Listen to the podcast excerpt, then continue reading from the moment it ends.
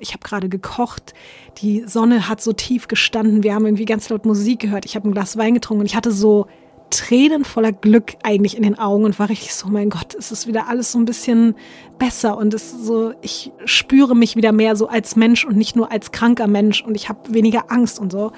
Und 20, 30 Minuten später habe ich auf einmal ein so vernichtendes Stechen unter meinem Schlüsselbein gespürt und dieses Stechen als würde mir jemand da ein Messer reinjagen, ein heißes Messer.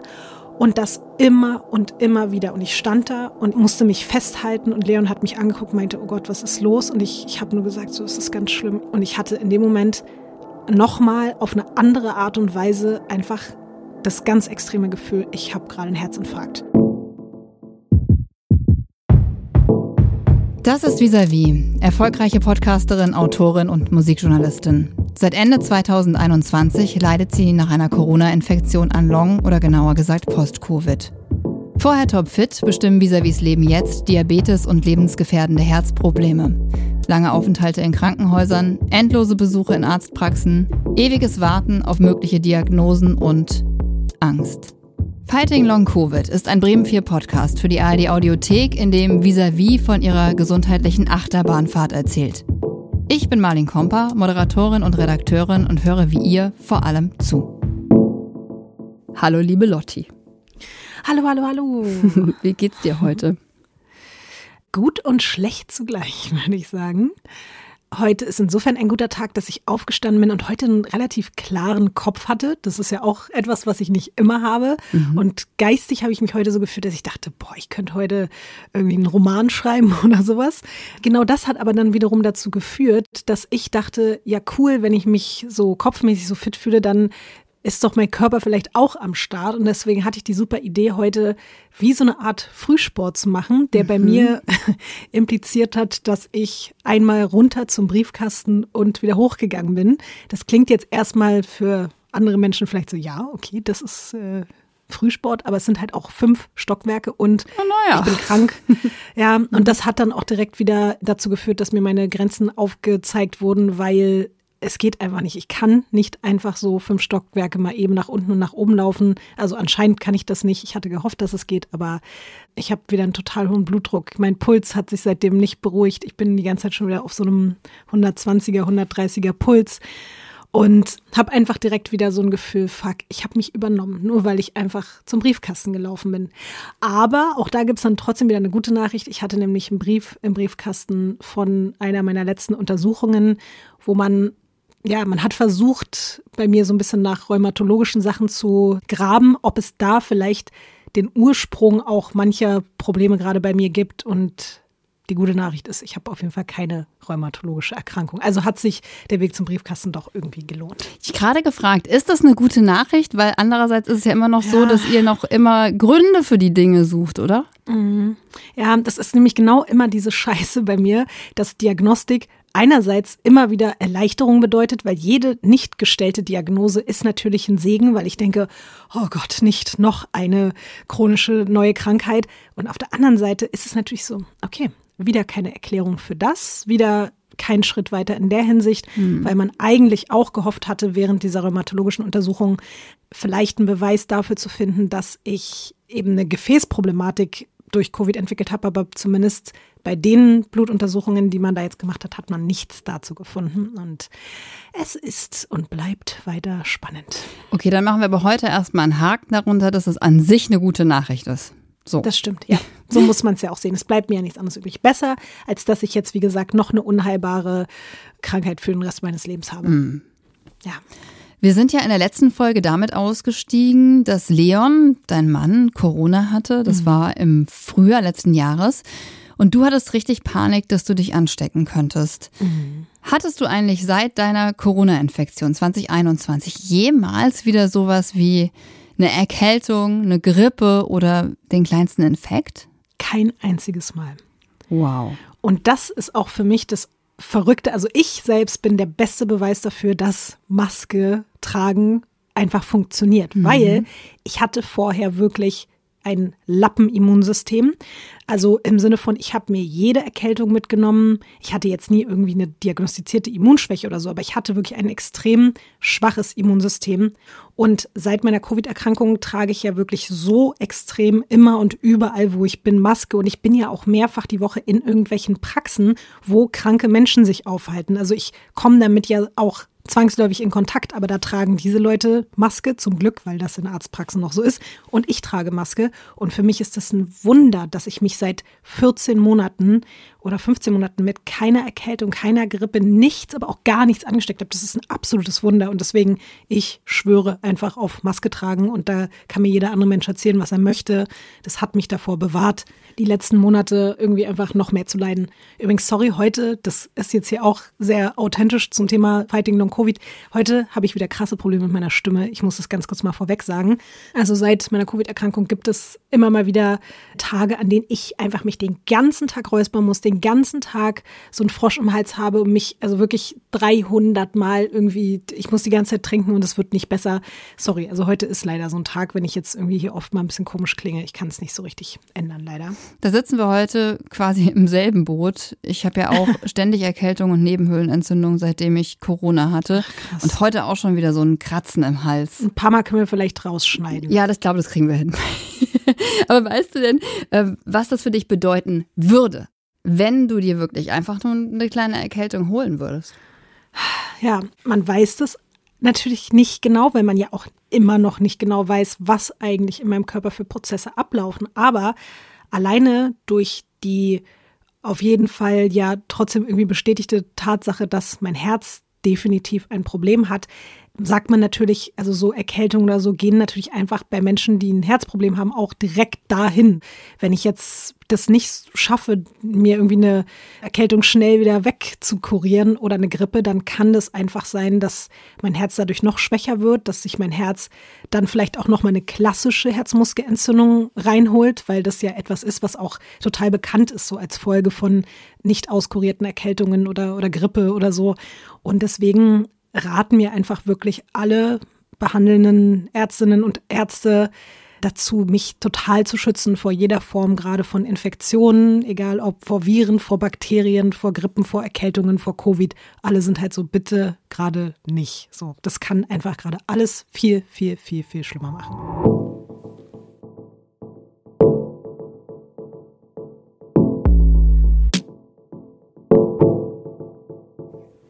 Und dann kommen wir zurück zu der Corona-Infektion von Leon. Am Ende der letzten Folge haben wir eine sehr verzweifelte Sprachnachricht von dir gehört, weil du mhm. offensichtlich richtig krass Angst hattest, das nochmal zu kriegen.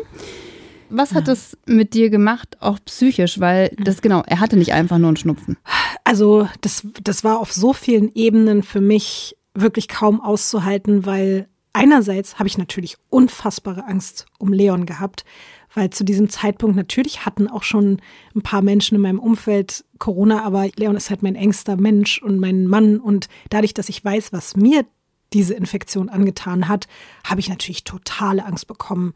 Was ist, wenn das bei ihm auch so schreckliche Schäden hinterlässt? Und das hat sofort von Anfang an auch ganz, ganz, ganz, ganz viel Angst in mir ausgelöst. Und dann natürlich kam bei mir alles wieder hoch. Diese ganzen Tage, in denen ich dachte, okay, mir geht es schon schlecht und es hat sich angebahnt, aber ich hatte noch keine positiven Schnelltests. Und in dem Moment habe ich einfach gedacht, es geht jetzt alles wieder von vorne los. Und ich hatte einfach Todesangst. Ich hatte wirklich Todesangst. Und ich hatte so einen Nervenzusammenbruch. Und das war für uns beide so schrecklich, natürlich auch für Leon, weil der dachte, er hat mich jetzt angesteckt so. Und wir haben uns ja auch noch an dem Tag, als er dann abends irgendwann den, den ersten positiven Schnelltest hatte, haben wir uns noch geküsst und alles. Und es war für uns beide wirklich eine ganz, ganz, ganz, ganz, ganz schreckliche Situation.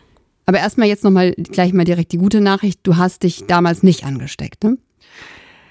Ich war selber übertrieben verwundert, aber ich habe wenige Stunden nachdem, weil Leon hat einen PCR-Test gemacht, der dann eben positiv war. Und dann habe ich gesagt, okay, ich muss auch sofort einen PCR-Test machen. Ich wollte es einfach sofort wissen, weil meine Schnelltests waren negativ und ich wollte nicht wieder irgendwie tagelang warten und ich wollte es wissen auch, weil für mich war klar, wenn ich es jetzt wieder hätte, würde ich ins Krankenhaus gehen. Also mhm. Also ich wäre einfach sofort freiwillig auf irgendeine Covid-Station gegangen, um auch Medikamente diesmal von vornherein zu bekommen. Und ich hätte das nicht nochmal, hier auch psychisch nicht nochmal alleine irgendwie zwei Wochen in meinem Zimmer ausgehalten. Und deswegen, ja, habe ich dann einen PCR-Test gemacht und dann kam die Nachricht, es ist negativ und ich konnte es gar nicht fassen und ich war auch noch so, ja, okay, aber vielleicht kommt es ja noch oder so. Mhm. Und Leon haben wir dann ausquartiert. Also der ist dann sofort zu einem Kumpel, der dann da wiederum ausgezogen ist und Leon durfte dann bei dem Kumpel in der Wohnung irgendwie zwei Wochen bleiben und ich war dann alleine zu Hause.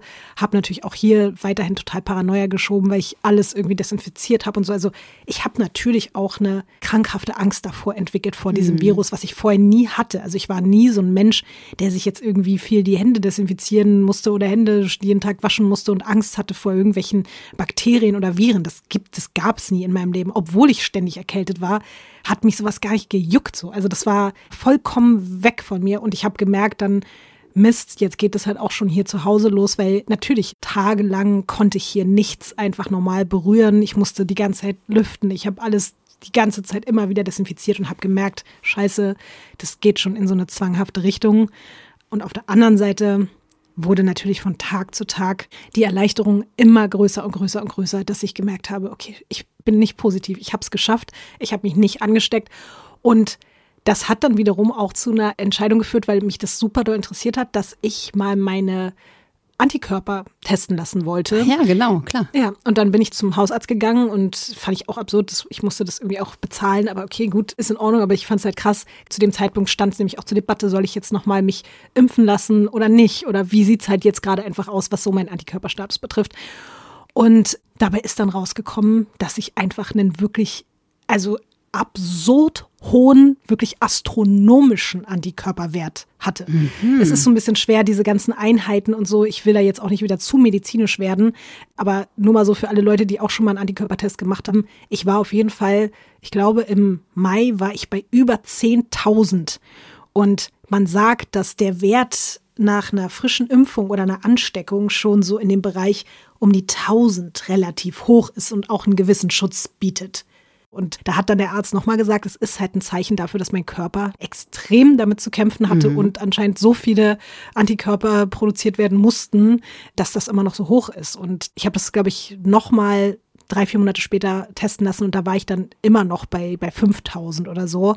Und das fand ich schon auch interessant. Interessant und eigentlich dann auch zumindest ein bisschen erleichternd und beruhigend, oder? Zumindest in Bezug auf äh, Covid. Genau obwohl es trotzdem für mich nicht ausgereicht hat, weil das sagen die eben auch. Es ist kein, hm. du kannst daran sehen, dass im Körper Antikörper da sind. Das bedeutet aber nicht, dass die dann auch funktionieren. Mir wurde trotzdem weiterhin dazu geraten, bitte stecken Sie sich nicht mit Covid an, weil wir können gerade das Ausmaß und die Auswirkungen auf Ihren Körper nicht einschätzen. Bedeutet, ich habe trotzdem auch schon da leider nicht wieder ein normales Leben geführt, sondern ich habe auch da extrem auf mich aufgepasst. Aber dann kam ja genau zu diesem Zeitpunkt auch der Sommer gerade so ein bisschen, mhm. es wurde wärmer draußen, was natürlich mein Leben nach vier, fünf Monaten zu Hause, Isolation über den Winter endlich beendet hat. Weil zu diesem Zeitpunkt, ich habe mich eben mit niemandem getroffen. Ich habe niemanden in meine Wohnung gelassen. Ich war nirgendwo in einem Restaurant, in einer Bar, nirgendwo mehr drin, bei keinem Geburtstag, bei keiner Veranstaltung. Nichts. So, ich war vier, fünf Monate isoliert und dann ging halt langsam der Sommer los, ausgerechnet dann wieder, wie gesagt, war dann Leon infiziert, aber zum Glück ging es ihm übrigens super. Also er hatte keine Probleme danach, alles war gut und mhm. er war wieder fit danach. Ah, gut. Ja, aber dann ging zumindest in der Hinsicht so ein bisschen eine, eine bessere Phase für mich los.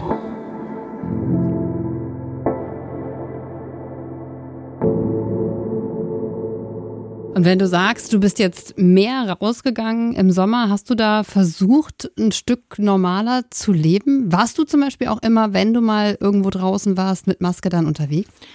Am Anfang schon, weil eben in mir selbst beim Spazieren oder so äh, diese Angst wirklich, es ist, es ist extrem bei mir, wenn ich einfach rausgehe und mir kommen hustende Menschen entgegen oder hustende Menschen laufen vor mir.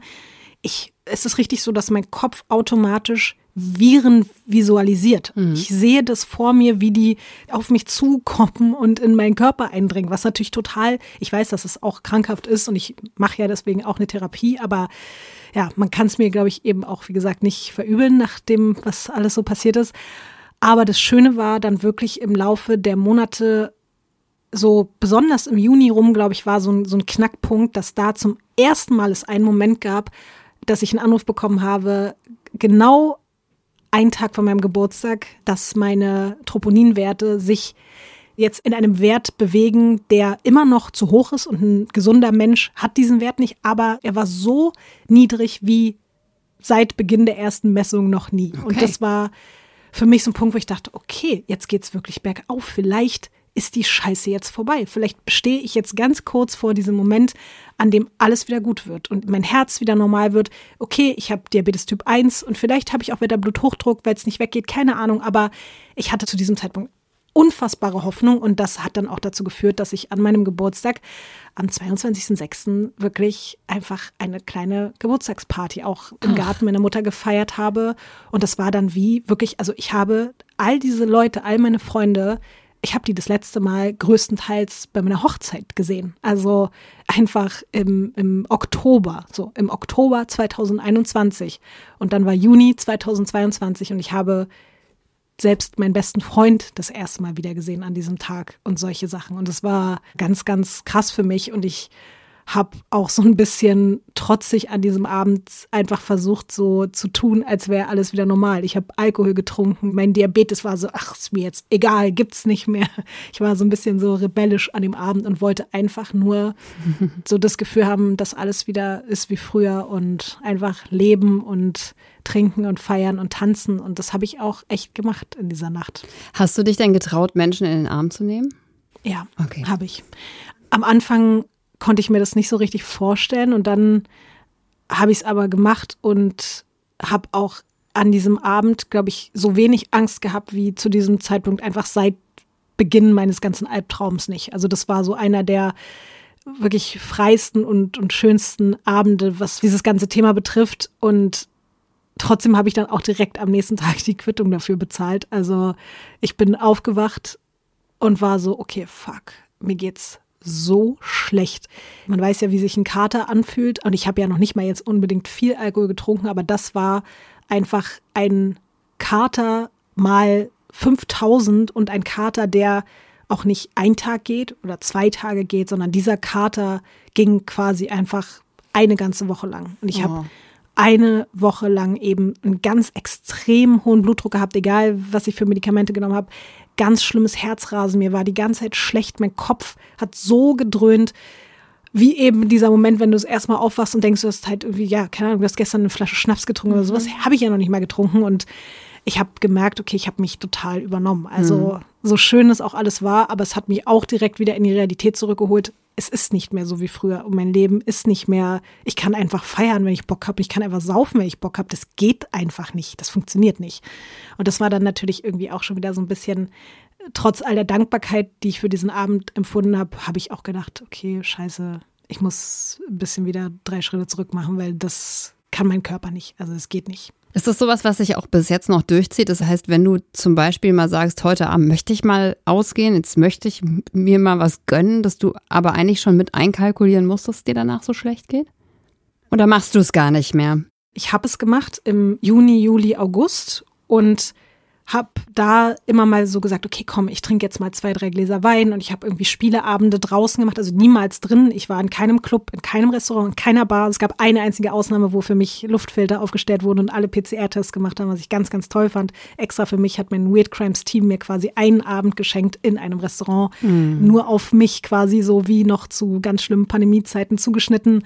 Das war das einzige Mal und ansonsten habe ich eben nur mir diese Schlupflöcher gesucht mit irgendwo draußen vor Kneipen sitzen und das habe ich diese drei Monate lang ab und zu mal gemacht und habe aber gemerkt, dass es meinem Körper gar nicht gefallen hat, dass es gar nicht gut ging und dass es auch meiner Genesung nicht gut getan hat. Aber mir wurde ja auch von vielen Seiten immer wieder geraten, ja, komm, leb doch und ist doch in Ordnung und versuch mhm. doch wieder zu leben, ist doch alles in Ordnung. Aber ja, dazu kommen wir dann vielleicht auch noch, weil ab September, Oktober ging es dann einfach ganz rapide wieder richtig doll bergab. Und seit Anfang November habe ich keinen Schluck Alkohol mehr getrunken. Ich habe davor auch von der Infektion bis Mai hatte ich wahrscheinlich auch irgendwie vielleicht einmal einen Schluck Wein getrunken. Aber jetzt bin ich halt wieder in einer Phase, in der ich gar nichts mache. Also weder rausgehe und an sowas wie Abende mit Alkohol und Freunden zu denken, ist komplett ausgeschlossen.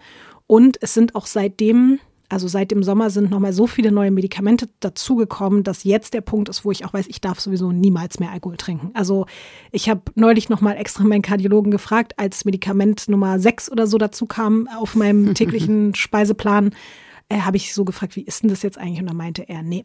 Also momentan habe ich zum Glück eh nicht das Bedürfnis, aber ich muss schon sagen, dass es mich ein bisschen getroffen hat zu hören, selbst wenn ich mal Bock habe auf irgendwie ein Glas Wein oder vielleicht auch eine Flasche Wein oder so, das kann ich nicht mehr machen. Das mhm. werde ich mhm. nie wieder machen können, weil diese Medikamente werde ich nicht mehr los und das wird alles, das geht halt nicht. Und ich finde auch, dass diese Beispiele, die du jetzt so aus dem Sommer gebracht hast, ist so total exemplarisch für diese Achterbahnfahrt deiner Krankheit. Immer wieder gab es mal so eine leichte Entspannung und dann waren mal Werte wieder ein bisschen besser mhm. und dann bam kam wieder irgendwie die nächste Klatsche. Ja.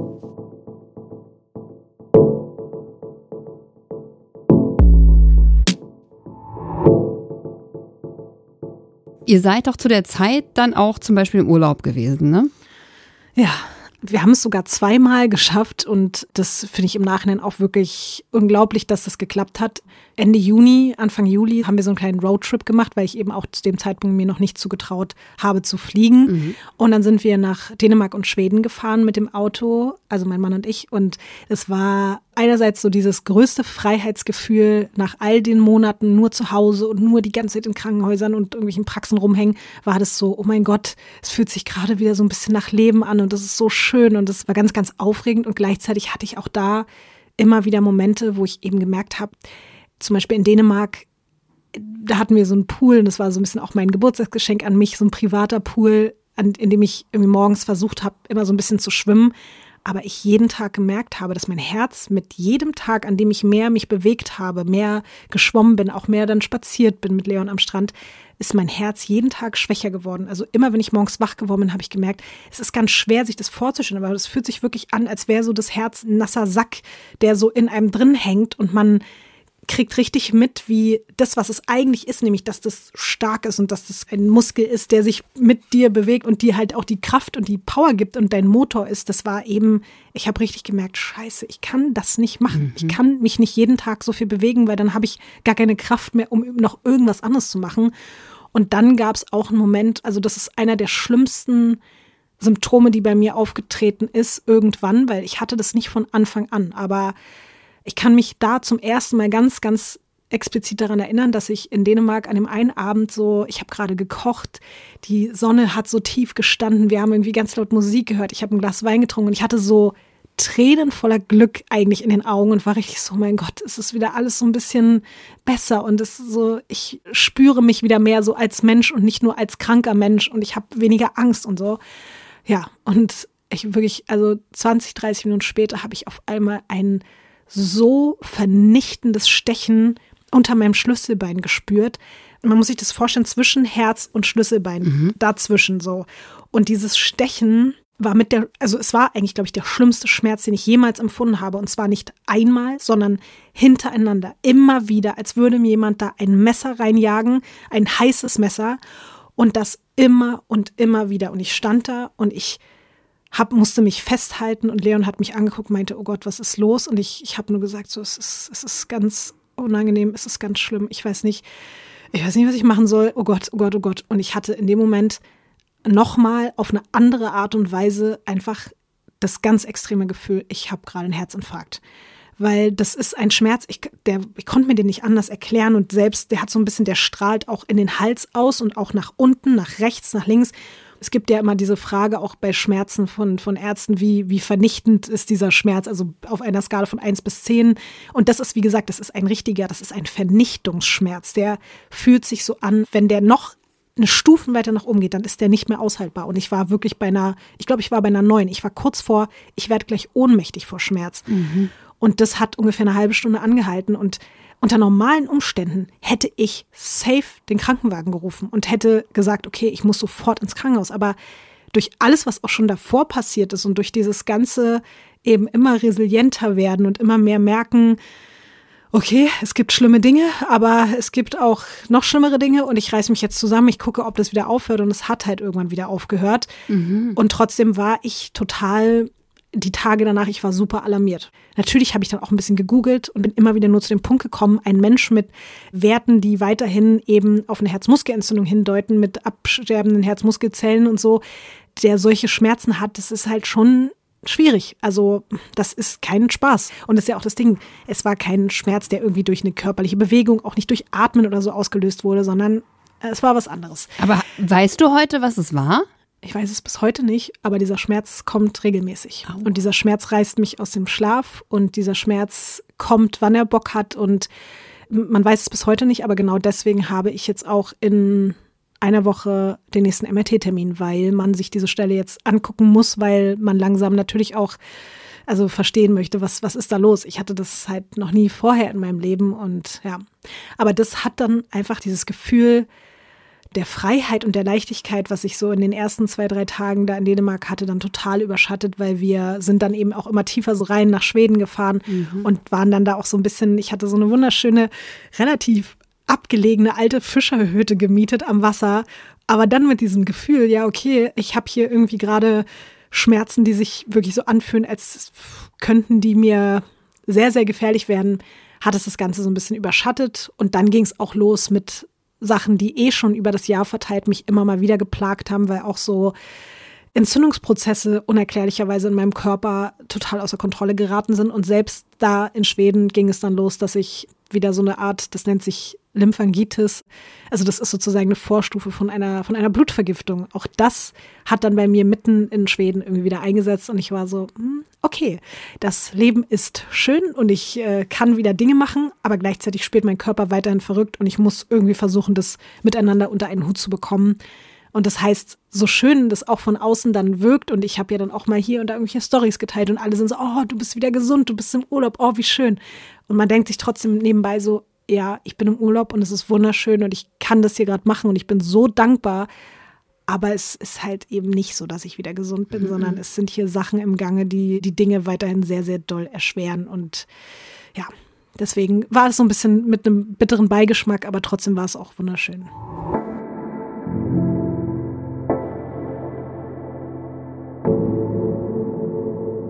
Ich weiß, weil du mir ja im Vorfeld eine Timeline deiner Krankheit relativ ausführlich auch hast zukommen lassen, mhm. dass es danach viele Termine in der Charité gab, alle möglichen Untersuchungen. Aber du hast dann auch tatsächlich drei Podcast-Shows auf eurer Tour. Mhm. Wie sagt, was sagt man dann? Performt, gespielt, kann man ja nicht sagen, ne? Also auf jeden Fall bist du auf der Bühne gewesen. Ja. Äh, wie geht das? Das frage ich mich im Nachhinein ehrlich gesagt auch, weil ich habe das mal so ein bisschen reflektiert. Wenn ich jetzt noch ein gesunder Mensch gewesen wäre und es wäre mir so ergangen, wie es mir im Juni, Juli, August ergangen wäre, dann hätte ich safe gesagt, sorry Leute, ich muss das absagen. Aber man misst sich selbst und seine Kräfte und seine Gesundheit ja natürlich dann an den aktuellen Umständen. Und da war es so, okay, im Vergleich zu vorher geht es mir irgendwie besser. Es geht mir okay. Ich werde es einfach probieren. Und ich wollte natürlich auch niemanden enttäuschen. Und es war für mich auf jeden Fall die größte Herausforderung im letzten Jahr beruflich gesehen. Das war, pff, also ich kann gar nicht beschreiben, auch was mir das emotional bedeutet hat. Ich bin ja auch zu diesem Zeitpunkt ich bin ja niemals mehr unter Menschen gewesen und diese Tour war innerhalb von zehn Minuten komplett ausverkauft und wir hatten ja eben nur drei Dates, aber trotzdem waren es bei jedem Date irgendwie zwischen, keine Ahnung, 500 und 700 mhm. Leuten oder so. Also es waren schon einfach viele Menschen. Und ich war das letzte Mal mit so vielen Menschen an meiner Hochzeit in einem Raum und zwar mit 70 und nicht mit, mit 500. und deswegen, es war unglaublich auch die Tage davor, das alles vorzubereiten, war natürlich super anstrengend. Aber dieser Tag, ich werde mich immer daran erinnern. Ich werde es niemals vergessen, der Tag, an dem wir in Berlin unseren Auftritt hatten und Ines und ich, also meine Kollegin und ich, rausgekommen sind auf die Bühne, wie krass die Leute applaudiert haben und gejubelt haben, weil Ines hat auch eine schwierige Geschichte hinter sich mhm. und bei mir eben diese gesundheitliche Geschichte. Und ich glaube, für uns beide war es so, Ines hat zwar auch schon selber eine Tour gespielt, aber für mich war es eben auch das erste Mal seit der Pandemie überhaupt wieder vor so vielen Menschen auf einer Bühne stehen und dann nach allem, was so passiert ist. Und ich glaube, die Leute haben uns beide eben auch mit so viel Liebe und Wärme und Herzlichkeit empfangen im Sinne von, ey, ihr seid beide wieder da irgendwie und ihr seid da und ich, Ich hatte sofort Tränen in den Augen, ich hatte am ganzen Körper Gänsehaut und ich glaube, das war für mich einer der emotionalsten Auftritte meines Lebens. Und ich bin schon vor 15.000 Leuten aufgetreten und habe moderiert. Aber das war was ganz, ganz Besonderes für mich, weil ich, ich kann dir ganz ehrlich sagen, in den Monaten davor, ich dachte, dass ich nie wieder auf einer Bühne stehen werde. Mhm. Ich und das war vorher mein Leben. Ich habe jedes Wochenende irgendwo aufgelegt. Ich habe jedes zweite Wochenende irgendwo moderiert. Das habe ich zehn, zwölf Jahre lang, mein ganzes Leben eigentlich irgendwie schon als Kind ja auch verbracht. Ich war immer auf Bühnen und dann war das durch die Pandemie weg und dann war ich krank und war so, das wird nie wieder passieren. Und dann ist es passiert und ich habe das unglaublich genossen und gleichzeitig war auch das wieder sehr beängstigend, weil ich saß dann da vor 500 Leuten und habe gemerkt, oh, mh, hm, Herzrhythmusstörung, cool. naja, äh, ich mache jetzt einfach weiter. Ich muss es einfach ignorieren, weil es ist halt jetzt so und ich kann es mir nicht anmerken lassen. Und im Nachhinein haben mir auch alle gesagt, es hat niemand was gemerkt. Mhm. Aber dann war es auch so, zwischen den Terminen musste ich ja dann auch reisen und auch das hat mich vor große Herausforderungen gestellt, weil ich zum ersten Mal Zug gefahren bin ich habe dann auch gemerkt, unabhängig davon, dass auch da wieder mein Herz sich schrecklich angefühlt hat, ich mich super schwach gefühlt habe, so wie eigentlich an einem Tag, wo ich kaum alleine zur Toilette komme, aber mehr eben, wie gesagt, auch nicht. Und stattdessen saß ich in einem Zug, weil ich musste dann einfach zur nächsten Stadt, zum nächsten Auftritt und hatte da auch die Problematik, da gab es sogar noch Maskenpflicht im Zug, aber voll viele Leute haben ja drauf geschissen und um mich rum saßen überall hustende, niesende Menschen und ich habe im Zug einfach eine Panikattacke bekommen und habe gemerkt, okay, ich bin dafür noch nicht bereit, wieder so ein Leben zu führen, wie ich das mhm. früher gemacht habe, nämlich normal mit dem Zug von A nach B zu fahren. Das ging einfach nicht. Und dann kam auch noch weitere Herausforderungen, einfach zum ersten Mal natürlich auch mit Diabetes Typ 1, das so zu managen. Okay, wie viel esse ich dann vor einer Show, dass ich dann während der Show keine Überzuckerung habe, aber auch keine Unterzuckerung.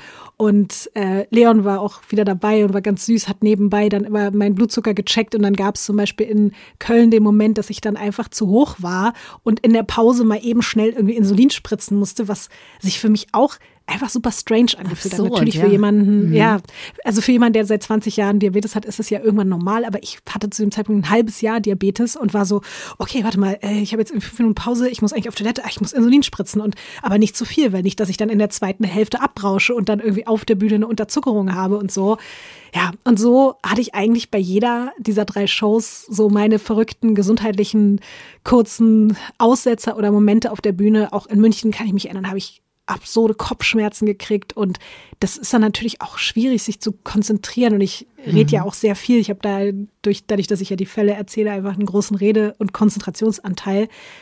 Aber was ich sagen muss, als ich diese drei Sachen hinter mir hatte, ich habe daraus so viel Kraft und Stärke geschöpft für alles auch, was dann danach kam, weil ich gemerkt habe, es ist super belastend und es kostet mich enorm viel Energie, aber ich bin dazu in der Lage und ich weiß, dass ich früher, wie gesagt, an dem Punkt schon gesagt hätte, ich kann das nicht, weil meinem Körper geht es nicht gut. Aber mhm. jetzt habe ich mich so angepasst an die Verhältnisse, ich musste, dass ich im Radius und im Rahmen meiner Möglichkeiten doch noch sehr viel mehr Stärke aufbringen kann, als mir eigentlich bewusst war. Und ich habe auch so viel Selbstbewusstsein wieder so auch auf einer anderen Ebene, nicht nur meinem Körper gegenüber, sondern mir als Person gegenüber wieder hergestellt, weil ich habe mich eine Zeit lang natürlich auch nur noch gefühlt wie die kranke Lotti, die eigentlich nichts mehr anderes ausmacht, außer ihre Geschichte und außer Diabetes und außer Herz und bla.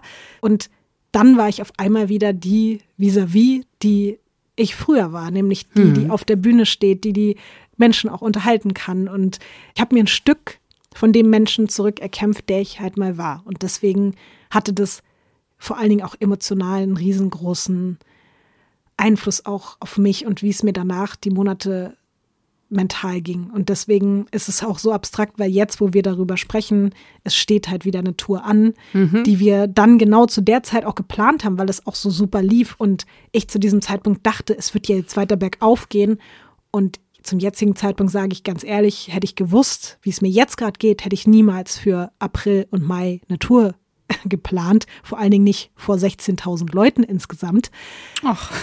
Ja, aber oh es war ganz schön, weil dadurch, dass ich gerade in Erinnerung daran geschwelgt bin, was das mit mir gemacht hat, gibt mir das gerade auch wieder Kraft für das, was kommt, weil ich einfach hoffe, dass ich das durchziehen kann und dass das mir einfach auch mental wieder ganz, ganz viel Kraft gibt und ja, Aber wenn ich daran zurückdenke, es war, es ist immer noch für mich irgendwie auch ein bisschen ein kleines Wunder, dass ich das geschafft habe und dass ich das gemacht habe. Total, ey, Respekt dafür.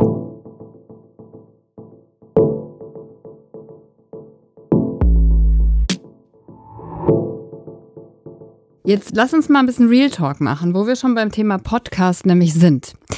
Du hast gerade gesagt, das war zu einer Zeit gutes halbes Jahr, so into long oder post-Covid. Ähm, ist zu dem Zeitpunkt der Podcast auch das, wovon du lebst? Hauptsächlich? Ja. Ja, ne? Also natürlich auch ein Segen in sich, dass du das auch von zu Hause aufnehmen kannst, zum Beispiel. Ne? Ja. Also ich kann dir sogar Real Talk sagen, es ist meine einzige Einnahmequelle. Also mhm. ich habe ja vorher als selbstständige Moderatorin permanent einfach alle möglichen Jobs reinbekommen und das ist ja war ja immer so im stetigen Wandel. Es gab ja bei mir keine Konstante außer meine Radiosendung, aber ich habe ja krasserweise gekündigt und habe mich ja auch quasi genau am Tag meiner letzten Radiosendung eben mit Covid angesteckt. Und im Nachhinein bin ich auch froh, wenn meine Radiosendung hätte ich eh nicht weitermachen können. Das war auch wieder so schicksalsmäßig. Ich hätte eh, entweder wäre ich gekündigt worden oder ich hätte gekündigt, weil die hätte ich von zu Hause nicht machen können. Und es gab noch einen anderen Podcast, den ich aber auch aus Kraftgründen, den Tatort-Podcast, den konnte ich nicht weitermachen. Es war mir einfach alles zu viel und es, mhm. es, ging nicht, weil wir da teilweise irgendwie drei Aufnahmen an einem Tag machen mussten und es war einfach für mich nicht mehr möglich. Und Weird Crimes ist das einzige noch, was mir geblieben ist. Alles andere ist weggebrochen. Jede Art von Einnahmequelle, die ich vorher hatte, also alle Live-Event-Moderationen, alles an Auflegen, an auch so Drehs. Ich hatte ja ständig auch irgendwelche Formate, dann habe ich mal das moderiert, das. Und ich habe seitdem einfach alles absagen müssen. Jede Anfrage. Ich habe jede Einladung zu jedem Event, egal ob privat oder eben moderieren.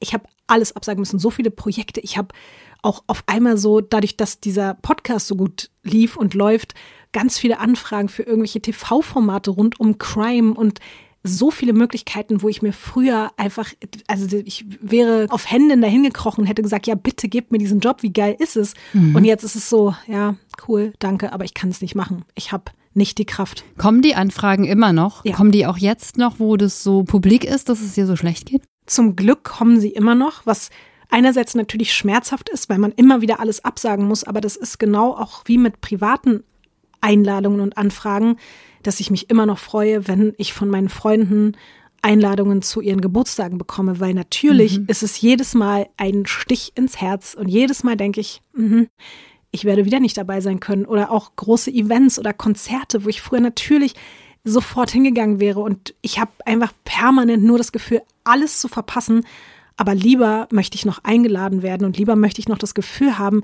ich existiere noch, weil ich ganz, ganz oft auch das Gefühl habe, ich bin nur noch ein Phantom, weil natürlich Kann auch. ich voll verstehen. Mhm. Ja, es ist ganz schlimm. Auch natürlich, mein Mann geht ja trotzdem auch noch manchmal wohin, auch wenn es auch viel seltener geworden ist. Aber auch da, er ist immer ohne mich. Er geht zu jedem Geburtstag seiner Freunde ohne mich. Äh, egal was ist, gerade jetzt, es ist einfach Winter. Ich kann nicht, ich möchte auch nicht in irgendwelche Bars gehen, wo einfach auch gerade alle Menschen mit irgendwelchen Atemwegserkrankungen rumsitzen. Ohne Maske vor allen Dingen auch, ja. Genau, ohne Maske. Mhm. Covid-Inzidenzen sind viel höher, als man gerade ahnt, weil sich keiner mehr testen lässt. Ich kann das alles nicht machen. Und das bedeutet eben, ich sage seit über einem Jahr einfach alles ab, die ganze Zeit permanent. Und selbst wenn ich mal was zugesagt habe, habe ich es ganz oft kurzfristig wieder absagen müssen. Und deswegen ist vor allen Dingen beruflich gesehen dieser Podcast wirklich das Einzige, was mir ja in der Hinsicht noch geblieben ist, worauf ich mich verlassen kann und womit ich meine Miete bezahlen kann. Ja, und den Podcast, den hast du ja auch wirklich hart durchgezogen, ne? Bis auf einmal, da ist er quasi ausgefallen, da lagst du im Krankenhaus. Also, das ist das Verrückte, das war das einzige Mal jetzt in diesem kompletten Jahr, dass ich an diesem Punkt oder wir auch zusammen als Team entscheiden mussten, jetzt können wir keine Folge aufnehmen, wir können das nicht realisieren weil es einfach gerade nicht mehr geht. Mhm. Und das Krasse war aber, ansonsten habe ich jede Folge irgendwie auf Biegen und Brechen teilweise trotzdem noch hinbekommen. Also es gab Momente, wo ich, oder auch mehrfach leider Momente, wo ich sagen musste, ich kann heute nicht aufzeichnen oder ich kann morgen nicht aufzeichnen. Ich merke schon, mir fehlt die Kraft, ich kriege es nicht hin. Und tollerweise habe ich da wirklich auch also das beste Team der Welt erwischt, die alle super flexibel sind. Also egal ob Ines oder eben Studio Bummens, die, die Produktionsfirma, die immer voll Verständnis für mich haben. Das ist halt für mich so ein, das ist das Beste, was mir passieren konnte, dass diese Leute immer wieder sagen, ey, Lotti, alles gut, Gesundheit geht vor. Mhm. Dann zeichnen wir einfach drei Tage später auf. Das ist, ich könnte vor Freude darüber weinen, weil wenn ich dieses Verständnis von diesen Leuten nicht bekommen hätte, dann hätte ich wirklich richtig große Probleme jetzt, weil, also ich bin einfach selbstständig und ich bin auch leider ein Mensch, der keinerlei Rücklagen hat. Als ich krank geworden bin, war ich an einem Punkt gerade, ich hatte ja gerade, oder wir hatten ja gerade unsere Hochzeit hinter uns. Ne? Das war ja. die größte Investition quasi unseres Lebens. Alle meine Ersparnisse, alle unsere Ersparnisse sind in diese Hochzeit geflossen. Ich war eigentlich praktisch pleite im Dezember 2021 und lag da im Krankenhaus und war so, okay, fuck, ich, wenn ich jetzt nicht mehr arbeiten kann, wenn ich keine Möglichkeiten mehr habe, diesen Podcast aufzunehmen oder irgendwas anderes zu machen, dann, ich weiß gar nicht, was ich machen soll. Ich kann versuchen, eine Frührente zu beantragen oder ich weiß es nicht, aber ich stand da auch finanziell an einem Punkt, was, glaube ich, also den, das ahnen ja Leute gar nicht, weil die sich so denken, ach ja, komm, die ist doch hier Moderatorin, die verdient doch bestimmt unfassbar viel Geld und die hat doch bestimmt gar keine Probleme. Aber ich hatte wirklich einfach so gut wie nichts mehr auf dem Konto, weil ich eben alles in diese Hochzeit investiert habe. Und das war eine ganz, ganz schreckliche Erfahrung auch für mich, das letzte Jahr so zu merken, wie abhängig ich davon bin, als kranker Mensch, der selbstständig ist, weiter funktionieren zu müssen. Mhm. Weil wenn ich nicht funktioniere, bekomme ich kein Geld und dann kann ich keine Miete mehr bezahlen und dann kann ich auch meine Krankheiten nicht mehr bezahlen. Also es kostet ja auch voll viel Geld, krank zu sein. Ich muss ja zu allem dazu zahlen. Natürlich ganz anders, als es in anderen Ländern der Fall ist. Also ich bin da ja noch super privilegiert, aber auch was ich monatlich privat quasi selbst an Krankenkasse zahle und an allen Zuzahlungen für Diabetes und Medikamente und alles. Und deswegen hat es auch dazu geführt, dass ich in diesem Jahr einen Druck empfunden habe, dass ich, egal wie schlecht es mir geht, am Ende des Tages, ich muss irgendwie in einem gewissen Rahmen wieder funktionieren. Wir hatten jetzt, was den Podcast betrifft, mal vielleicht zwei, drei Wochen irgendwie Pause, aber ich habe mir nie eine komplette Pause genommen, in der ich einfach gesagt habe, ich bin jetzt krank oder ich mache jetzt komplett Urlaub und bereite keine neuen Fälle vor, suche nichts Neues raus. Ich habe immer weiter funktioniert weil ich auch muss. Natürlich liebe ich diesen Podcast, also deswegen ist er auch das Tollste, was mir passieren konnte, nicht nur weil diese meine tollen Kollegen so verständnisvoll sind, sondern auch, weil mir dieser Job so Spaß macht und weil ich es liebe, Geschichten zu erzählen, weil ich mich schon immer auch mit, mit diesem Thema beschäftige. Aber gleichzeitig verspüre ich so einen krassen Druck, weil ich weiß, sollte es mir irgendwann mal schlechter gehen und ich bin nicht mehr in der Lage zu, zu sprechen, zu denken, zu arbeiten, zu funktionieren, dann bin ich am Arsch. Dann bin ich einfach komplett am Arsch. Mhm. Und dann bin ich abhängig von meinem Mann oder ich bin abhängig vom, vom Staat oder ich bin abhängig davon, dass man mich irgendwie berentet oder so. Und über solche Sachen nachzudenken mit, mit Anfang, Mitte 30 war so, okay, was soll das? Also wo bin ich denn jetzt gelandet hier? Ja, so. Krass ehrlich, dass du da so drüber sprichst jetzt, weil ich glaube, das ist so der Moment, wo viele Menschen mit chronischen Erkrankungen, mit anderen Long- oder Post-Covid, Post-Vac-Symptomen, ne? wir mhm. sprechen von chronischer Fatigue zum Beispiel bei vielen Menschen, Leute, die nicht mehr aufstehen können, weil sie nicht die Kraft mhm. dazu haben.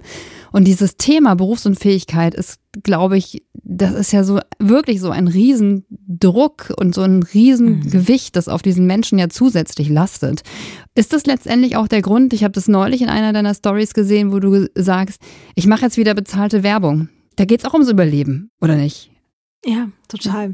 Ich hatte mir irgendwann den Luxus rausgenommen, trotz einer relativ großen Reichweite so gut wie alle Anfragen rund um bezahlte Werbung bei Instagram einfach abzusagen, weil ich so auch so einen ganz idealistischen Gedanken hatte, dass ich einfach nur noch Sachen posten wollte, die wirklich den besten, größten Mehrwert der Welt haben und nichts, was irgendwie zu oberflächlich ist oder auch nichts, was zu viel Konsum oder so äh, jetzt irgendwie anpreisen soll, weil ich hatte da einfach einen Anspruch an mich selbst und den habe ich auch immer noch, aber es ist genau wie du sagst, ich habe so viele Sachen abgesagt und ich habe auch so krasse, große Kooperationen beendet oder die Anfragen eben abgelehnt, bevor das irgendwie konkreter wurde, weil ich mir das leisten konnte, das abzusagen, weil ich ansonsten mit anderen Dingen Geld verdienen konnte und so flexibel war und die ganze Zeit rumgereist bin, die ganze Zeit Geld verdienen konnte. Aber das kann ich jetzt eben nicht mehr. Und ich bin so krass an mein Zuhause gerade auch gebunden und gefesselt, dass ich gemerkt habe, ey, wenn ich Möglichkeiten habe, Werbung zu machen, Kooperationen einzugehen, die mir einfach zusätzlich im Monat ab und zu ein bisschen Geld reinspülen und ich vielleicht mal ein bisschen was zurücklegen kann, auch für den Fall der Fälle, dass es mir irgendwann schlechter gehen sollte und ich einfach ein bisschen was habe, das hat dann bei mir dazu geführt, dass ich gesagt habe, ey Lotti, du musst jetzt aufhören, hier selber irgendwie für dich der moralischste Mensch der Welt zu sein. Und das bedeutet ja nicht, dass man all seine Werte und seine Idealvorstellungen irgendwie über den Haufen wirft, sondern man kann ja trotzdem im Rahmen dessen gucken, mit wem man zusammenarbeitet und was man macht.